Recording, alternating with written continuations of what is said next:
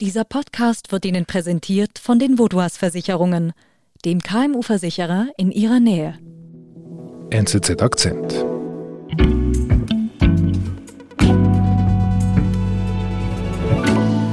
Mein Name ist Daniel M. Winkelried. Ich bin seit dem Sommer 2020 für die NZZ als Wirtschaftskorrespondent in Wien und bin hier für Zentral- und Osteuropa zuständig. Und als ich im, äh, im Sommer 2020 hier in Wien angekommen bin, ist mir schon in den ersten zwei, drei Wochen was ganz Blödes passiert. Mir wurde mein Velo gestohlen. Mhm. Und ich wollte natürlich ein neues, weil es für mich ein, so ein gern genutztes Sportgerät. Und so habe ich dann halt die, die, die Läden in Wien abgeklappert und habe gemerkt, es ist sehr schwierig, ein neues Velo zu kaufen.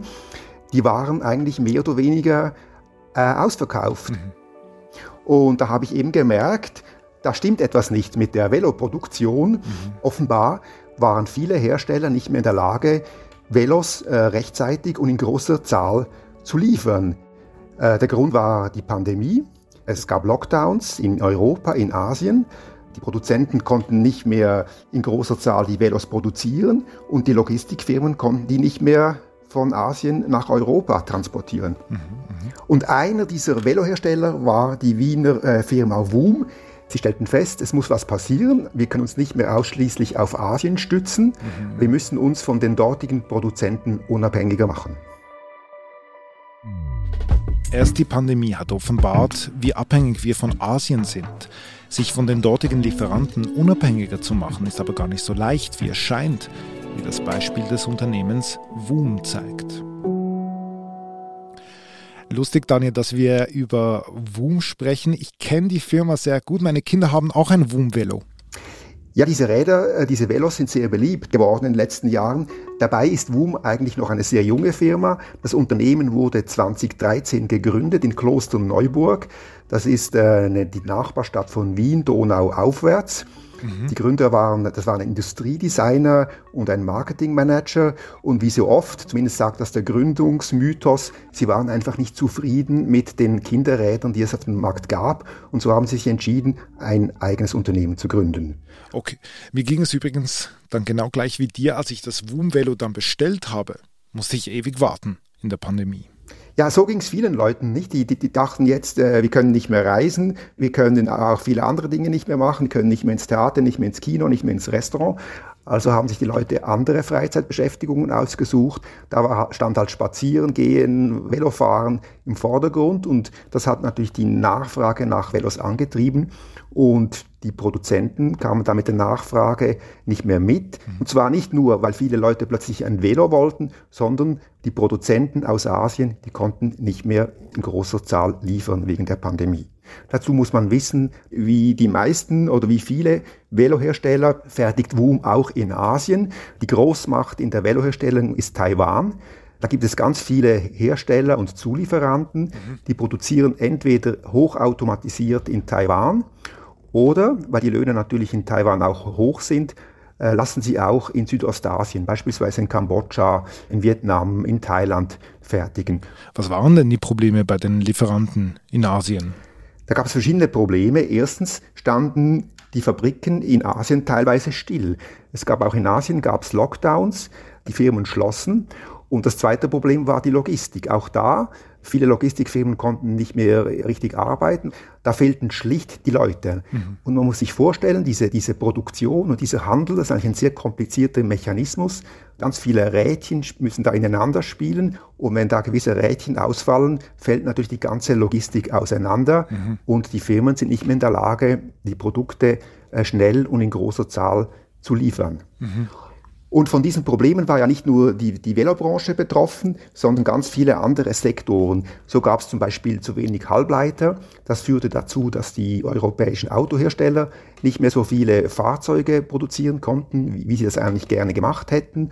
Oder diese Halbleiter fehlten auch im Gaming. Es gab nicht mehr so viele äh, Spiele. Es fehlten auch Wirkstoffe für die Medikamentenproduktion. Also ganz viele Sektoren wurden von dieser Pandemie hart betroffen. Und diese Situation war natürlich auch für WUM äh, sehr frustrierend, weil die Nachfrage nach den Velos war sehr groß, aber sie konnten diese Nachfrage nicht befriedigen. Mhm. Ja, das kann ich nachvollziehen. Was machen die dann? WUM hat einen, einen weitreichenden Entscheid getroffen. Sie sagten sich, wir müssen unabhängiger von Asien werden und einen Teil der Produktion näher an den europäischen Markt heranrücken. Die Idee war, künftig in Polen zu produzieren, hier einen eigenen Fahrradcluster aufzubauen. Und das hat WUM vor rund einem Jahr bekannt gegeben. Mhm. Diese Idee, sich unabhängiger von Asien zu machen, war in der Firmenwelt weit verbreitet. Man nennt das Reshoring, das heißt die Produktion von Asien nach Europa zu verlagern. Das war eigentlich eben das Thema der Stunde in jener Zeit, in der Pandemie. Die Firmen merkten plötzlich, diese Lieferketten sind anfällig auf, auf Störungen. Die Globalisierung bzw. die Produktion in Asien hat auch Nachteile, hat auch Schattenseiten. Jetzt hast du eben gesagt, WUM geht nach Polen. Wie muss ich mir denn das jetzt konkret vorstellen? Was machen die denn? Vor der Pandemie hat WUM ausschließlich in Asien produziert. Dann kam eben die Idee, wir, wir fertigen künftig in Polen. Das Problem ist einfach, ein polnischer Arbeiter oder eine polnische Arbeiterin ist etwa viermal so teuer wie ein Arbeiter in Vietnam. Und diesen Kostennachteil kann man nur ausgleichen, indem man die Produktion hochgradig automatisiert. Mhm. Das heißt, mit Robotern arbeitet statt mit, mit Menschen. Mhm, mhm. Und was heißt das? Also haben die einfach Roboter gekauft? Also Roboter waren eher knapp vor der Pandemie, weil die waren eigentlich ausgelastet mit ihren herkömmlichen Kunden, vor allem aus der Flugzeug- und der Autoindustrie. Mhm. In der Pandemie wurden aber viel weniger Autos und Flugzeuge hergestellt und so hat WUM gemerkt, ja diese Roboterhersteller, die uns zuvor eher die kalte Schulter gezeigt haben, die sind wirklich inzwischen auch bereit, mit kleineren Firmen zusammenzuarbeiten. Und so haben die Roboterhersteller aber zugesagt. Ähm, man dachte sich, man würde sich finden, weil einerseits eben WUM brauchte Roboter, auf der anderen Seite hatten die, diese Roboterhersteller hatten nicht mehr so viele Nachfrage wie vor der Pandemie. So hat man geglaubt, man würde sich finden, aber es hat sich dann eben leider diese Geschäftsbeziehung als eine Fehleinschätzung herausgestellt.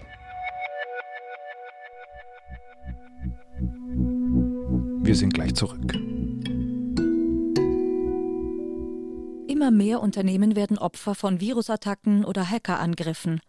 Damit solche Zwischenfälle ihr Unternehmen nicht lahmlegen, sind Sie und Ihre Kunden mit der Cyber- und Datenschutzdeckung der Vaudoise gegen diese unsichtbaren Risiken geschützt. Zusätzlich zur Deckung erhalten Sie bei einer Cyberattacke kostenlos und rund um die Uhr Unterstützung von der Vaudoise.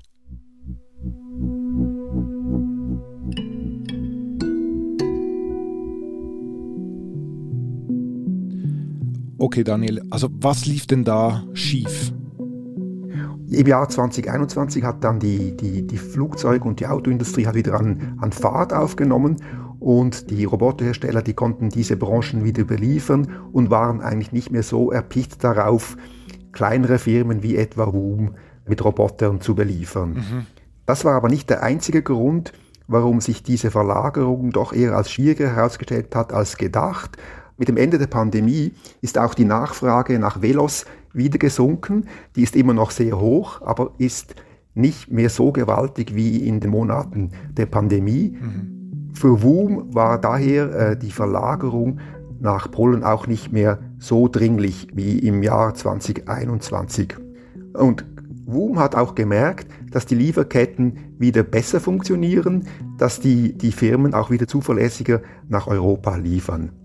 Zudem, und auch das hat WUM gemerkt, ist es eben gar nicht so einfach, das Know-how, das Fahrrad-Know-how, das in Taiwan und Südostasien sehr verbreitet ist, einfach so nach Polen zu verlagern. Mhm. In Taiwan und Südostasien gibt es einen eigentlichen Velocluster. Da gibt es viele Spezialisten und diese Spezialisten, die, die gibt es eben in Europa in viel geringerer Zahl. Mhm. Man muss sich das etwa vorstellen, wie wenn die Schweizer Uhrenindustrie oder die Westschweizer Uhrenindustrie zu großen Teilen nach Südostasien verlagert würde. Das geht nicht von heute auf morgen, weil es gibt eben ganz viele Spezialisten, Fachleute, Fachkräfte, die für diesen Sektor arbeiten und die kann man nicht verlagern, so wie sich das vielleicht viele Firmen vorstellen. All diese Faktoren musste WUM zur Kenntnis nehmen und dann kam leider noch der Krieg am 24. Februar dieses Jahres, als Russland großflächig die Ukraine angriff. Energie wurde plötzlich sehr teuer. Und äh, das ist für die Firmen natürlich ein großer Kostenfaktor, Energie. Also Europa ist eigentlich durch den Krieg in der Ukraine als Investitionsstandort relativ unattraktiv geworden. Also Europa hat im Vergleich mit USA und mit Asien jetzt einen Nachteil, weil die Energiepreise so hoch sind. Und das hat natürlich bei WUM und vielen anderen Firmen wahrscheinlich zur Erkenntnis geführt, dass Europa auch nicht so stabil ist, wie das vielleicht vor kurzem noch schien. Okay, und was heißt das mit dem Plan jetzt mit, mit Polen? WUM musste diesen Plan teilweise revidieren. Also sie werden zwar künftig Fahrräder in Polen zusammen, zusammenbauen, also assemblen, wie das im, im Fachjargon heißt, werden aber nicht ganze Fahrräder in Polen produzieren, wie sie das ursprünglich gedacht haben. Also die Teile, die Rahmen, die werden weiter aus Asien kommen. Man wird in Polen anders als gedacht nicht ganze Räder produzieren. Also das heißt eigentlich, diese Strategie, sich unabhängiger zu machen von Asien, die ist eigentlich gescheitert. Die ist teilweise gescheitert oder WUM hat sich gesagt, diese Strategie, sich von Asien unabhängig zu machen, dafür ist aus den genannten Gründen jetzt nicht der richtige Zeitpunkt. Mhm. Jetzt hast du am Anfang des Gesprächs gesagt, dass ja ganz viele andere Unternehmen sich ja ähnliche Gedanken gemacht haben wie WUM. Ist denn Reshoring, also eben dieses Umlagern, einen anderen Produktionsstandort näher zum Heimatmarkt zu finden, ist denn das vom Tisch? Ist die Globalisierung also nicht tot? Ich glaube, die Globalisierung, die ist nicht tot, die Globalisierung lebt weiter, weil die Globalisierung ist ja in den letzten 20, 30 Jahren entstanden. Das ist ein festes Netzwerk mit vielen Geschäftsverhältnissen, die man nicht äh, von einem Tag auf den anderen neu gestalten kann. Das wäre für die Firmen auch sehr teuer, wenn sie jetzt die Produktion im großen Stil verlagern würden. Das kann sich eigentlich keine Firma leisten, einfach diese alten Netzwerke zu kappen und in Europa ganz neue Netzwerke aufzubauen. Mhm. Aber wenn ich etwas gelernt habe in dieser Pandemie, dann hieß es ja immer, nach der Pandemie ist vor der Pandemie. Also irgendetwas muss ja diese Welt daraus gelernt haben. Ja, da muss man unterscheiden zwischen den Staaten und den Unternehmen. Die Staaten, die haben tatsächlich etwas daraus gelernt, zum Beispiel die USA, die haben sich beispielsweise entschieden, dass sie gewisse Produkte, etwa Halbleiter, Batterien für die E-Mobilität und Wirkstoffe für Medikamente verstärkt in den USA produzieren wollen und Präsident Joe Biden hat dafür auch ein Programm aufgesetzt. Bei den Firmen sieht es etwas anders aus. Die Firmen, die leben in Netzwerken, sie arbeiten in Netzwerken, die man nicht einfach so kappen kann und an einem anderen Ort wieder aufbauen kann. Sie müssen sich also auf eine andere Weise widerstandsfähig gegenüber Krisen machen und viele Firmen sind deshalb dazu übergegangen, die Lagerhaltung zu erhöhen und die Zahl der Lieferanten zu erhöhen. Mhm. Auch WUM hat sich dafür entschieden. Also auch WUM hat gesagt, ja, wir stützen uns jetzt nicht nur, nur pro Produkt auf einen einzigen Lieferanten, sondern auf zwei oder drei. Das heißt, wenn einer dieser Lieferanten ausfällt wegen eines Krieges oder einer Pandemie, hat man immer noch den, der zweite Lieferant, der liefern kann. Mhm. Aber selbstverständlich, die Lagererhaltung zu erhöhen und die Zahl der Lieferanten äh, zu erhöhen, das kostet natürlich Geld und mhm. das sind Kosten für die Firmen und solche Kosten tragen sie natürlich nur ungern, aber sie haben halt gemerkt, auch WUM hat gemerkt, diese Kosten müssen sie auf sich nehmen, um das Risiko zu reduzieren.